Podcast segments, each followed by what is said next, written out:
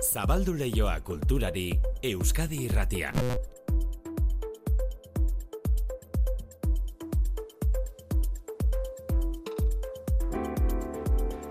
Mano etxe sortu Arratsaldeon. Arratsaldeon inigo. Eduardo Txilideren mendeurreneko ekitaldi ez aparte, gaur ere badituzu ere, badituzu erregentzako azken orduko proposamenak. Azken orduko pari gisa ze liburu erosi, gomendatu genien erregei, atzo, eta gaur antzeko zerbait egin nahi dugu diskoekin, baina zehatzago esan da inigo viniloekin. Orain urte batzuk musika entzuteko modu guztiak digitalak bihurtu zirenean, nork esan behar zigun viniloek loraldia biziko zutenik, ezta? bai. Ba, bizi dute. Bada irudi bat, Durangoko azkeneko azokan, e, inigo, urt taldekoek, beraien salmenta postuan, disko jogailu edo tokadisko bat zeukaten jarrita etengabe martxan, gazteek ikus zezaten zer den tokadisko bat. E, teknologiek musika entzuteko egundoko errastasunak eman dizkigute, baina disko baten azalari edo portadari begiratzeak beti izango du xarma berezia. Musika esku artean izatea, entzutea, begiratzea, ez da bakarrik entzutea. Da portada bat begiratzea, letrak irakurtzea, hori artista batentzako ba, da zerbait importantia, ez? Gazteizko vinilora dendakoekin hitz egin dugu, baita beraien azken lana viniloan plazaratu duten artistekin ere. Berala entzongo ditugu guztien hitzak. Musika zari garela, lehen igotz alkortak esan dizuen gixan, Willis Drummond taldeak gaur du azken emanaldia, etenaldi mugagabearen aurretik, Donostiako intxaurronda auzoko kulturetxen ariko dira, sarrera guztiak agortuta daude. E, zuzenekoaren aurretik, gero arratsaldean Euskadiratiko bypassan izango dira Willis Drummond taldekoak. Urte osoan zehar askotan aitatuko dugun izena inigok esan du lehen, Eduardo Txillida eskulturgilea, asteazkenen beteko dira eun urte jaio zela, eta gaur goizean faktoriako lankideak Txillida leku museora arrimatu dira. Ara arrimatzea bezalakorik ez dago Txillidaren espirituan murgiltzeko, eskultura artean paseatu eta bere obra ezagutu sekulako plana. Eta horretarako aukera paregabea duzue, urtarrilaren amairuan eta amalauan, Asteburu honetan ez, urrengoan baizik, sarera debalde jarriko dutelako. Mikel Txillida, museoko garapen arduraduna, entzun eta gure lankide Marijo Uria. Ba, nahi duten guzti guztiak museora gerturatu halko dira. E, gu gomendatzen dugu beti, e, lehen hau da, sarrera erostea, erostea. Da, Hartzea, prozedura hartzea, hori da, webgunean prozedura berdin berdina da, hau da, tiketa atera behar da, baina, ba, prezioa 0 euro da, hor da, da doain eun, eun, euneko eunean. Baina, Lantegiak egongo dira, hori da. ibilbide egidatuak, ez? Hori da, hori da. Bai, ez da bakarrikan eta irekitzea, baizik eta museoaren edukiera zabaltzea, aitonaren ba, lana, aitonaren pentsamendua, eta beraien lagunak txigida esus amigos dakagun, ba, tallerrare bai, ba, doain eskintzea, noski oso, ba, egin behar deguna da, aitonak egingo lukena da ere bai, aitona alakoa zan, eta bere, bere espiritua edo bere jokaera, ba, gu ere bai mantendu behar dugu, ez? Bai museoan, bai fundazioan, bai edonun. E, Txilida leku museoaren internet atarian sartu eta hartu debaldeko sarrerak. Urtarrilaren amairu eta amalaurako. Iruñeara begira da gaiarre antzokian datozen hilabetetarako programazio aurkeztu dutelako Maialen Marin komunikazio arduraduna gaiarren. Hogeita meretzi proposamen dira, tartean formatu handiko antzerkia batez ere, baino ez soilik, baina bai dantza gairakea, bai zirkua, bai klauna, hortaz proposamen haunitz. Proposamen haunitz, gaiarren txaikoski baleta, badon opera, kortxoaren dilema euskarazko antzerkia, eta Estatu Espainiarrean oso ezaguna diren aktore asko pasako dira gaiarretik, Carmen Machi, Jose Maria Pou eta abar luzea. Ostirala izanik, Ego Euskal Herriko karteldegiari begira da, estrenaldien artean bada Oskarretarako aukerak izan ditzakeen filma The Holdovers, ingelesez Los que se quedan gazteleraz, protagonistaren rola Paul Giamatik jokatu du eta Oskarra irabazteko aukera ikusten dio batek baino gehiago. Kemango diogu errepasoa karteldegiari Iker Zabalaren eskutik. Eta gaur Durangora joaten bazarete, egurrezko eskultura handia ikusiko duzue, lau metroko altuera duena. Horri ikustera joateko gonbitea egin nahi dizuegu Madalen Oste plazan izango da eskultura handi hori egurrezkoa. Orain dela 2000 eta laureun urteko eskultura baten erreprodukzio egin dute egurrezkoa. Zurde baten itxura du eta esan dugu lau metroko altuera hartu duela egurrezko eskultura honek. Gaur arratsaldeko zazpietan erakutsiko dute Durangoko herritarren artean ez omen dago beste konturik egunotan egurrezko eskultura handia egin eta jarri dutela plazan.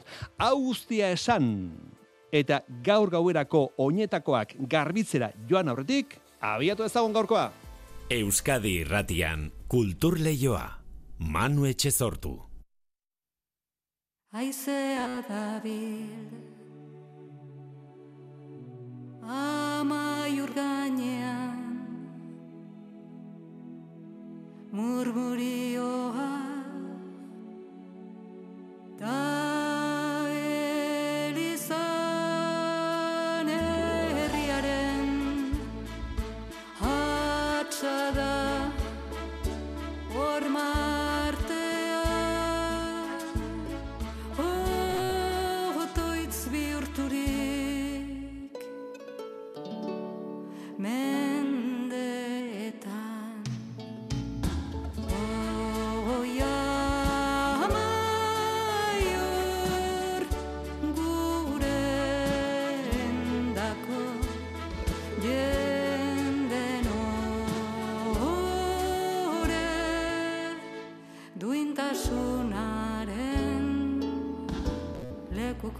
Gurekin egon berria dala olatz zugasti eta aurreatu zigun Orion kantaldia eskainiko duela. Hilaren hogeita sortzean izango da, igandea da, eta Orioko karela kiroldegian izango da bere emanaldia. E, sarrerak salgai jadanik, herriko kulturretxean, eta herriko kutixi okindegian. Ez da hau Orio herria aitatuko dugun aldi bakarra izango, e, arraunagatik ezaguna den herrian, badira musika notizia gehiago ere, adibidez, bihar konzertu interesgarria izango da Orion, gero azalduko dizuegu. Eta lehen aitatu dugun gaiarre antzokian, olatz zugasti, otsailaren iruan izango da. Gogo askea dute man korregite Liburuekin, liburuekin atzo egin genuen gixan, azken orduan opariak erosten dabiltzanei beste proposamen bat egin nahi diegu gaur, musika iradokizun bat, viniloak erostea, diskoak, viniloak erostea. Musika entzuteko ez ezik, musika zale askok euskarri fisikoa artelan gisa, apaingarri moduan erabiltzen dute eta aurtengo gabonetako oparietan produktu izarra izango dela dirudi. Viniloen salmentek gora egiten jarraitzen dute eta profila gero eta anitzagoa da. Vinilo zale amorratuenetatik hasi eta etxeko txikienek ere nahi dituzte jakin mina eragiten diete viniloek. Aldoina berazak konta guzu. Musikazale askoren geltoki ari da izaten egunotan gazteizko vinilora den da. Opari gixara asko direlako musika aukeraketa egitera hurbildu direnak. Diskoak bai, viniloak dira bereziki gabonetan saldu dituztenak, eta izenen artean zerrenda luzea. Alaxe kontatu digu vinilorako kide den Angelek. Gehien gehien saldu ditugunak dira berritxarraken viniloak, izan da oso oso polita ze jarri ginen kontaktuan berritxarrakin bere viniloak erosteko eta saltzeko dendan, gorka urbizu berak erantzun zigula, e, pertsonalki ekarriko zituela bere lanak. Eta ia, ia, ia, ekarri zituenak, bai, ozak, deitu behar dugu berriro, baina Lisaboren vinilo berria bebai, e, Sara Zozaiaren vinilo berria, asko dauz. Eta antzadan ez viniloren salmenten gorakada honetan era guztietako erabiltzaileak murgiltzen dira. Ez daukagu perfil bat. Posten gara asko-asko etortzen direnean adin altuakoak. Esto me recuerda mis tiempos. Dago konbertsazio oso politak ba, viniloei buruz. Eta gero bebai etortzen dira txikitxoak, eta ez dakite nola alden posible soinu ateratzea vinilo batetik, eta esplikatzen diez nola funtzionatzen duen. Prozesu polita da. Musikazale asko vinilo kontsumitzaile ugari Euskarri horren aldeko apustu egiten duten artistak ere dozenaka direlako. Baina viniloan zergatik, galdera horixe egin nahi izan diogu guk, Sara Zozaia artistari berak nara lana argitaratu du viniloan eta erabakia disko atera aurretik argizuela dio.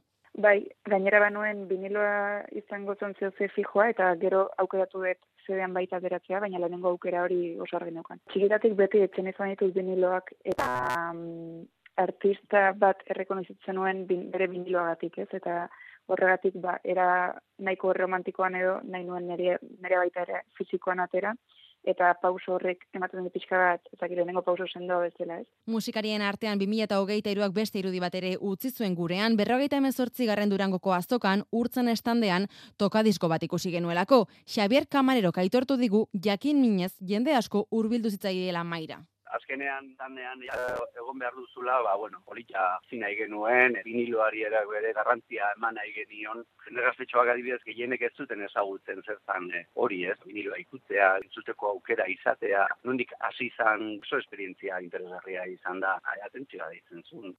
Eta kamarerori ere galde egin diogu, zer eskaintzen du viniloak? Iruditzen ditzaigun viniloa berriz ere berreskuratzearena, zentzu ba, sentimentala edo berreskuratzen dela lanarekiko ba, garrantzi bat. Ez lortzen duzu ba, portadaren eh, garrantzi hori, ez? Eta aurtengo lanean zentzuek hor garrantzi handia hartzen dutela, ez? Irikitzen duzu kentzen diozu plastikoa, testura guzti horiek, koloreak, viniloa ere kolore berezi batean egin dugu, eta mundu digital batean bizigaren mundu honetan uste garrantzizkoa dela, ba, garrantzi gehiago emateko lanari. Kantuak lasai entzun, musikaz behar bezala gozatu eta egongela atontzeko aukera ematen duten opari bereziak etxe askotan aurten ere ez dira falta.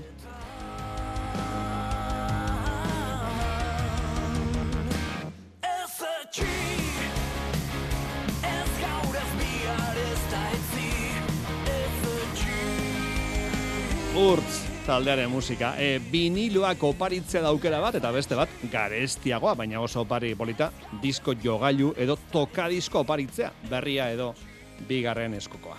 Goazen Nafarroko hiriburura urtarrilarekin batera badator Iruñeko gaiarre antzokiko denboraldi berria, hilaren hogeita zeitik eta ekainera bitartean berrogei bat emanaldi eskeniko dituzte, hoien artean estrenaldiak, ikuskizun bereziak eta denetariko disiplinak. Emanaldi guztietarako sarrerak salgai, Euskairrate Iruñean itziar lumbreras. A este hombre, ni malo ni bueno, los imponderables de la vida le han puesto ante la trágica misión de convertirse en verdugo. Luis García Berlangaren El Verdugo filma estrenatu zela irurogei urte bete berri dira. Ari omenaldia eginez eta denboraldia biatzeko filmaren egokitzapen berezia ekarriko du gaiarrek. Maialen Marien antzokiko komunikazio arduraduna da. Oso muntaia espeziala da, marioneten edo txontxongiloen antzerkira egindako lehenengo egokitzapena, eta gainera estatu mailan antzerki mota honetako muntaietan erreferentea den konpainia batekin, El Espejo Negrorekin, amasei txontxongilo izango ditugu estena gainean, irorogeit zentimetroko altuera duten amasei e, txontxongilo, eta e, ezur mamizko edo lau pertsona manipulatzen eta haiei ahotsa ipintzen. Urtarrila eta ekaina bitartean, gaiarren denboraldi berriak hogeita emeretzi muntaia eskeniko ditu, horietako bi antzerkigile iruindarren eskutik. Alfredo Sanzol, Lorcaren obra ikonikoarekin helduko zaigu, La Casa de Bernarda Alba, eta horren arira helduko da ere, obra honen antzerki ospinofa Ponzia Lolita Flores protagonista duela. Iruñeko beste artista bat kasu honetan e, antzerkigilea ere bai, Marko Izgoikolea iruindarra e, Bartzelonan bizi dena eta dudari gabe urteko pues komedia bat idatzi duena, ez naiz inoiz Dublinen egon, nunca estado en Dublin, Aitzi Bergarmendia eta Mireia Gabilondo tartean bilduko dituena estenatoki e, gainean. Beste askoren artean, Joseba Paolaza, Jose Ramon Soroiz, Belén Rueda, Josep María Pou, Carmen Machi, Miren Arrieta, Macarena García, Pepon Nieto, Malena Alterio eta Patxo Telleria egoko dira estenatokira denetariko obrak antzestera. Komediarako parada izan dugu sarritan, eh, William Shakespeare la comedia de los erroresekin, edota Oscar Wilde la importancia de llamarse Ernestorekin, ezinezkoa referentzia ez egitea baita ere, ba Pio Barojari lehen aldiz salto egiten du estenara ark idatzitako La lucha por la vida trilogia kasu honetan Ramon Barea zuzendari duela. Nebenka Fernandezen kasuari buruz, kasu judizialari buruz ere hitz egingo dugu, Mariago Irizelaia, antzerkigile Bilbotarraren eh, eskutik. Kompromiso ezaren ideala, ez da beti erreala. Neoma Gipuzkoarra kontu zarrak berri biraren barruan, Sofia Oster kantautore estatu batuarra, Olatz Zugasti musikari eta arpalaria, La Pamplonesa banda, Rafael Wolfis violonchelista eta Itamar Golan pianista izango dira musikarloko proposamenetako batzuk. Gainera, denboraldi berrian estreinaldiak ere hartuko ditu antzokiak. Alde batetik Led Silhouette, jalei, muntai berri aurkeztuko dute, azkenengo zemen izan genituen ere, bere azkenengo estrenaldiarekin, Los Perrosekin, hasi que berriro ere errepikatu egiten dute. Eta jada maiatzean, Parena Teatro Kompainia Nafarrak, Patxilarrea eta Lorena Arangoarekin, El Paraíso de los Rotos, antzeslana ba, aurkeztuko digu. Antzerkia, dantza, zirkua, musika, aukera zabala iruñeko gaiarre antzokiko denboraldi berrian.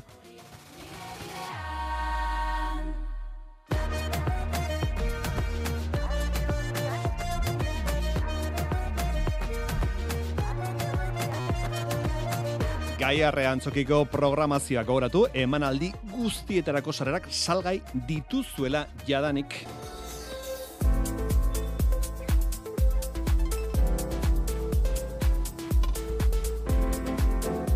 Euskadi irratian, kultur leioa.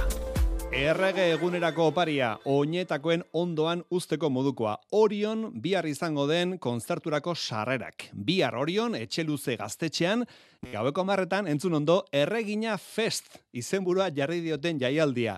Bertan izango dira, Belako, DJ Txankleta eta Nakar taldea.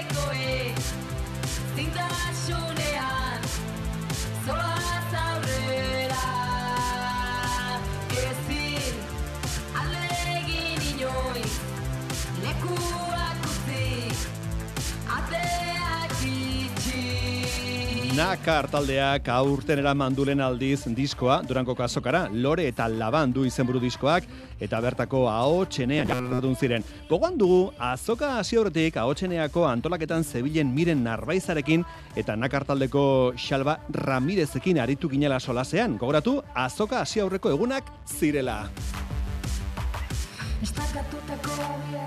Zuen biziko Durango da, nakar gixara? Nakar gisa, bai, aurten sortu dugu taldea eta aurten eta egu lehen lana. Lehendik eh, egona zarete, ze zuetako Hori da, asko... batzuetan, baina hori da, hori da. Bai. Lehenengo. Bai. Hori, da, zuen eh, taldean zabiltzatenak, bueno, lauki dezarete, eta badaukazu esperientzia beste talde batzuetan, beraz, esperientzia hori orain eh, islatuko zen eh, talde berri honetan, ze beti eskarmentuak esperientziak beti laguntzen du, ezta, eh, Xalba? Bai, batez ere zer ez dezun egin nahi, ez? Edo nondik ez dezun pasa nahi. E, bide, bide zidorrak e, topatzen. E- eta zer ez duzu egin nahi, kontalitek irratiz edo? Bai, bai, ez dakit dugu egin nahi hola, como, kriston, kriston pila landu eta kriston promozioak eta kriston kampainak eta loko zak ez ditugu egin nahi, nahi pues, ez dakit, jo, eta ondo pasa, eta hortxe, bai, bai, bestela asko galtzen da jendea, e, zakin nola iritsi nahian, eta, bueno, mo jendea zen. Gugu interes dugu la bideo hartzen nahi, eta, bai, ba, oso gustora gehiatzen. Bueno, eh, nakar taldeko kide zarete, zuzeu, Xalba Ramirez, Jokin Azpiazu, Andoni Ola Etxe eta Jon Laspiur, hori zarete kideak, ez da, laukideak. Hoxe, Xalba? hori da. E, miren, ematen diezu aholkuren bat talde berriei edo lehena biziko aldiz Durangora doazen taldei? Ez, ez, nik aholkuak ematearena, eskatzen baldin badizkiate agian, baina ni inori aholkurik ez ez. E, baina bai noski, e, ba, bueno, e, ikusten baditugu pixka bat galduta, hauen kasua ez da izango nakarrena, baina ba, beti gaude horre laguntzeko, e, talde polita dugu, eta, eta bueno, ba, azkenean hori, e, e, dena ondo joan dadila, eta lasai egon daitezela, eta, eta hori xe, bai, Mhm. bai, bai. E, zuen diskoa, e, Xalba, Lore eta Laban. Hori da, bai. E, miren, arbeiz, bai, oso balestenak naztuta. e, eta, bai, bai, bai, e, bai, bueno, oraintxe bertan eta aurreko astean kaleratu genuen, eta udan haitu grabatzen pixka gure kabuz, eta gero, aipatu bezala, bai, e, mirenek eta Josuak dituzten asketak eta, eta mm, oso pozik egia esan, bai, e, mo, emaitzarekin eta harrerarekin, eta eta gogoekin ja, pues, e, urrengo, urrengo apertzateko. Bai, etiketak eta ez dakit definizioak gustatzen zaizkizu exalba ze badakizu kazetari beti gustatzen zaigu ez da jendea definitzea honek ze musika egiten du, besteak ze Mhm. musika egiten du. Bai. Ez dakit, zuen kasuan ikusi dut e, pixkat post-punketik abiatzen zaretela, elektronika, e, Bai, bai, oza, hori argita garbi izan zen gogoa, edo hortik abiatu zen proiektua, gero, ez ga, ez dugu hori egin. Osa, hori, ja, e- etiketa nire zaita jola jartzen, baina zaiatu jartzen zerbait koherentea, eta uste ez dela ateratzen. Ze, mm, oixe, ba, bazegon gogo hori zerbait hori elektronikatik egin, zerbait iluna, baina, bueno, pues dira gauza ilunagoak, gauza argiagoak, e, oixe, pues punkaren roi hortan, baina, baina eske, pues punka zaleak uste dutela zango hori, pues punka denik. Orduan, ez dakit. Eh, azkenean ere, hori bagera oso eklektikoak eta oso piperminakola talde bezala, orduan, pues atera denari baiet izan diogu, eta orduan pixkat ensalada, oza, estilo atletik eta kolore atletik ensalada pixkat egin dugu. Bai. Baina, bueno, uste badaukala koheren- koherentzia txiki bat, txiki bat egongoa. Vale. E, eta talde... Merezi du, merezi du entzutea diskoak. merezi Bai, ez du, da. bai, bai. Ah, ez da, bire, Ongi, ari gara, nakar esaten diozu edo nakar edo nakar edo nola esaten duzu, eh? Guk nakar, esaten dugu, Nakar. bueno, Vale. Ongitorria, bai. Ikusi dut, e, zera, euskaraz e, hiru esan nahi dituela, ezta? E, nakar hitzak eta zuena izango da, lehendabizikoan, gogo gabetasuna dirazteko sustantiboa, igual? E, Edo ez? Bueno, izan zen, e, jonek ekarri zuen izen hori, eta bera oso argizeko izen hori izan barzula, bere taldean beste batzuk atazian, da, bueno, azkenan, venga, nakar.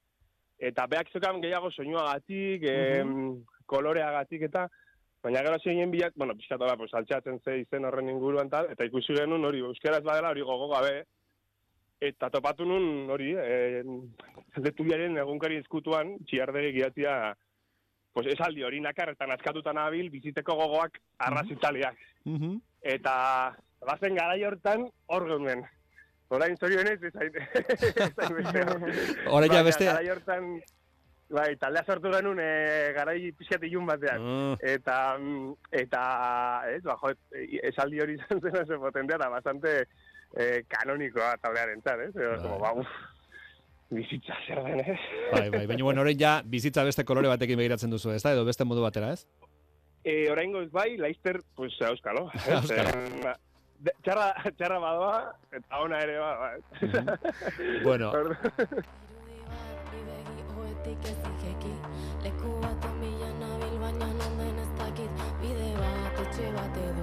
Bueno, ba hori, orain dela aste batzuk nakar taldekoekin izan genuen entrevista, Lore eta Laban beraien endabiziko diskoa, eta berriro diogu, nakar taldea bihar gauean, orioko gaztetxean, erregina fest jaialdian, sarrera amar euroan, eta kogoratu jaialdi berean, jaialdi berean, belako ospetsuak ere izango direla.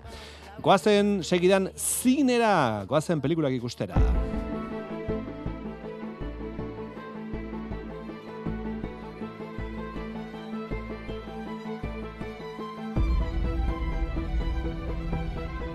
Urteko lehendabiziko asteburua dugun honetan, zinema sarien lehen geltoki garrantzizkoa izango dugu, urrezko globoak igandean izango baitira. Zaila da neurtzen artearen eremuan zer izan den urteko onena, erlato hori sarien bitartez zeratzen da, eta 2023 urtearen historia igande honetan hasiko da idazten Iker Zabala, kaixo Iker, Ratsaldeon. bai. E, urrezko globoen oi hartzun oraindik ere kontuan hartzeko modukoa da, ezta? Bai, bai, eh, ematen du krisialditik ateratzeko borondate irmoz eh, dagoela, Mm. atzerriko prentsak, Hollywoodeko atzerriko prentsak antolatzen duen sari sorta hau, badakizu hainbat arazo izan dituela azken urteetan, arrasismo, jasarpen leporaketat, hainbat zineizarrek eginiko boikot deialdiak zuzeneko emisio gabekuneak, bueno, da, da aldaketa hau ere izan daiteke. E, bueno, e, nolabait bilakaera horren azken urratxa, ez? Pentsa urte hasi eta berela, gabonetan izango dira serie hauek. Bueno, eta pelikulei dagokionean, favoritoen artean, ematen du hiru direla urtengo irabazle potentzialak, sari gehien lor ditzakena Oppenheimer izango da, Christopher Nolanen filma, sortzi sari eskura ditzake Robert Oppenheimer, bomba atomikoaren aita denaren bizitzaren inguruko filmeak, denbora paradoxa gabe, ikutu fantastikoko laberinto gabe, sarien bedinkapena lor dezake, Christopher Nolanek, baita Cillian Murphy bezalako protagonistak ere. Sari gehien eskura ditzakeen pelikula Oppenheimer, sortzi, barbik ez alditu bederatzi hautagaitza? Bai, bai, ala da zuzen zaude, baina ezingo ditu sortzi sari lortu, e, haietako hiru abesti honenaren kategorian direlako.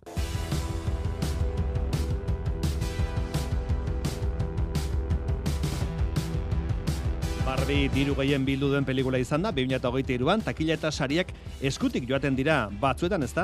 Bai, bai, ez bai, bai urteko fenomenoa ere izan da, garaietara egokitzen den filmea da, genero rolen inguruko irakurketa ugari planteatzen dituelako, plastikozko munduko horren eratzean, egia esan Greta Gerwigek gauza asko egiten ditu ongi, bai gidoian, bai zuzendaritzen ere, Margot Robbie, Ryan Gosling ere, igande gaueko erregin, erregina ere, eh, erre- erregin eta errege ere izan litezke, oroar eh, oso hautagaitza sendoa da Barbie, hauen atzean, elitzateke erabateko isustea, Martin Scorseseren Killers of the Flower Moonen, eh, aukera hori, zuzendaritza honen esaterako Martin Sarrarentzat izan liteke, Leonardo DiCaprio, Lily Gladstone, Robert De Niro, antzesleen artean, bueno, aukera kanditzak ditu baita ere. Bueno, e, favorito nagusi ez gainera, ze filmek eman dezake sorpresa? Bueno, ba, urrekaldeko eskapatutako hoien artean, gogora dezagun Oppenheimer Barbie, Killers of the Flower Bai. Moon, badago beste pelotoi bat, aukerak badituena, lehenik eta ben, Georgios Lantimosen Poor Things, zuzendari gerziarrak, nolabait e, Frankensteinen alako berrikuspena ausarte egin du.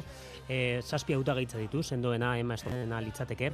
Ondoren e, urteko proposamen independente bezala jo genezake Past Lives, Cecil e, Celine Song, e, korearraren lehen pelikula da, bost hautagaitza ditu.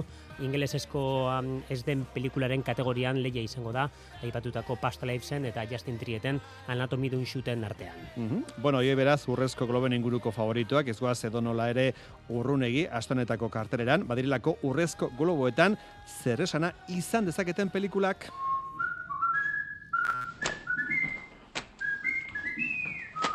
Sir, I don't understand. Bueno, The Holdovers da hau, e, Iker, e, Paul Giamatti da protagonista, eta urrezko globoa eskura dezake, ez da? Bai, bai, e, komediaren alorrean favoritoako bat dela esango genuke Paul Giamatti, egia esan pertsonaia divertigarria eta aldi berean komplexu eratzen du Holdovers pelikula honetan.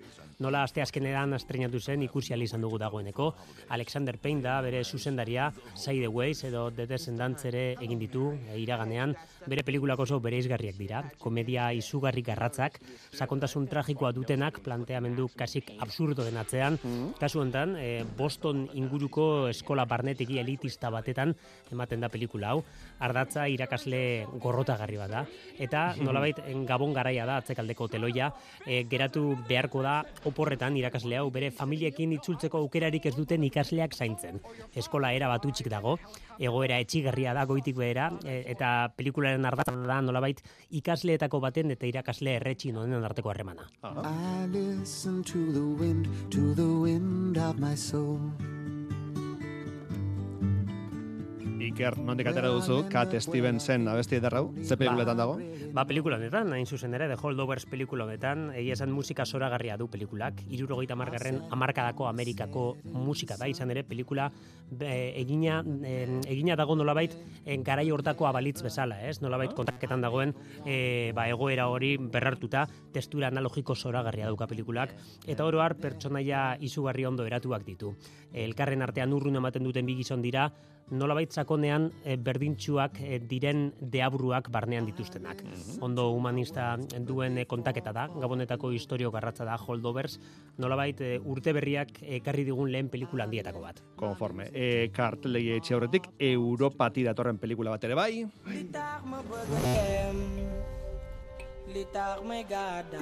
Iker, nola esan behar da titulua?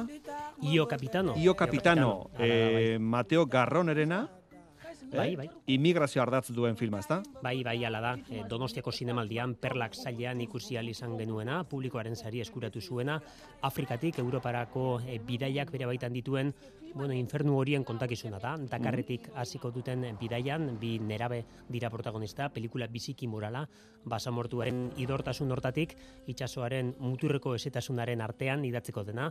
Mateo Garrone, Italiako egoera soziopolitikoak eratzen abila den zuzendaria, Aha. aurretiaz gogora dezagun, gomorra, edo beste neurri batean dogmanekin ere, egin zuen, bere kamarak pultxo zirraragarria du beti, urrezko globoekin hasi dugu gaurko kontakizuna, Bai. io kapitano ere badu bere hautagaitza, ingelesez ez den pelikula honenaren garaikurrere eskura dezakela. Bueno, urrezko globoak, igande gauean, arretaz behiratuko ditugu, eta astrenean kontatuko diegu entzulei, eh? Hala da bai. E, kaurismaki, oso ondo dago, eh? ikusi bai, dute. bai, kaurismaki zoragarria, Bai. eh? Eta bai. Josin Etxeberriak, Josin Arratsaldeon, Berdin. ikusi du La Sociedad de la Nieve. Bai, atzo. Eta? Mm, epeltxa marrutzi nau. Ez zaitu ase bete? Ez, ez eh? garai batean ere bi ben eta olakoak ikusi nituen eta ez bueno. dakit ez dakit pelikula horrek askuz gehiago mendezak Bueno, ere, badakizu, zenbat buru, hainbat aburu ez da iker izaten da, ez?